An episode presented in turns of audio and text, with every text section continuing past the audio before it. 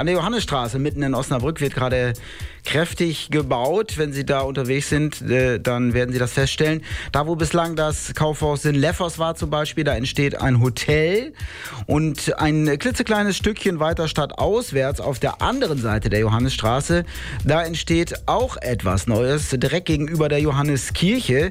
Das ist allerdings kein Hotel.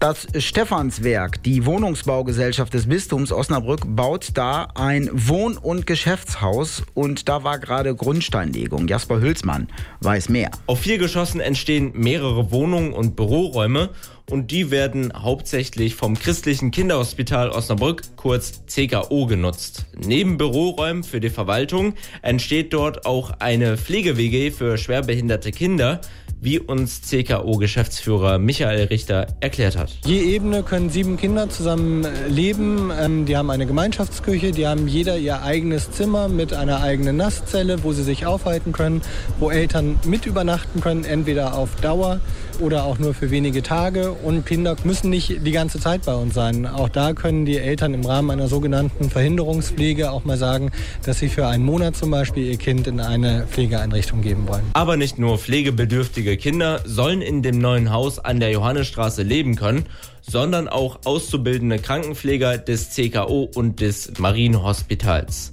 Und somit festigt das Bistum Osnabrück sein Standbein rund um die Johanneskirche, sagt Generalvikar Theo Paul. Neben dem Dom ist ja die Johanneskirche quasi der karitative Akzent der Kirche von Osnabrück mit Marienhospital, mit Kinderhospital, mit St. Anna Einrichtung, mit Caritas nebenan einfach deutlich zu machen, die Kirche kommt auf zwei Beinen in der Stadt Osnabrück. Dom vielleicht mehr stärker der liturgische, offizielle Teil hier, der karitative Bereich. Den möchten wir auch mit der Drei-Religionen-Schule im Hintergrund zukunftsfähig gestalten. Das neue Bistumsgebäude bekommt dem Standort entsprechend auch einen ganz besonderen Namen, nämlich Johanna Rechtinhaus. Johanna Rechtin lebte während der NS-Zeit in Lübeck und hat dort als Haushälterin in einem Pfarrhaus gearbeitet. Während dieser Zeit kümmerte sie sich um vier Geistliche, die heute als Lübecker Märtyrer bekannt sind. Für sie schmuggelte Johanna Rechtin unter anderem Wein und Brot ins Gestapo-Gefängnis.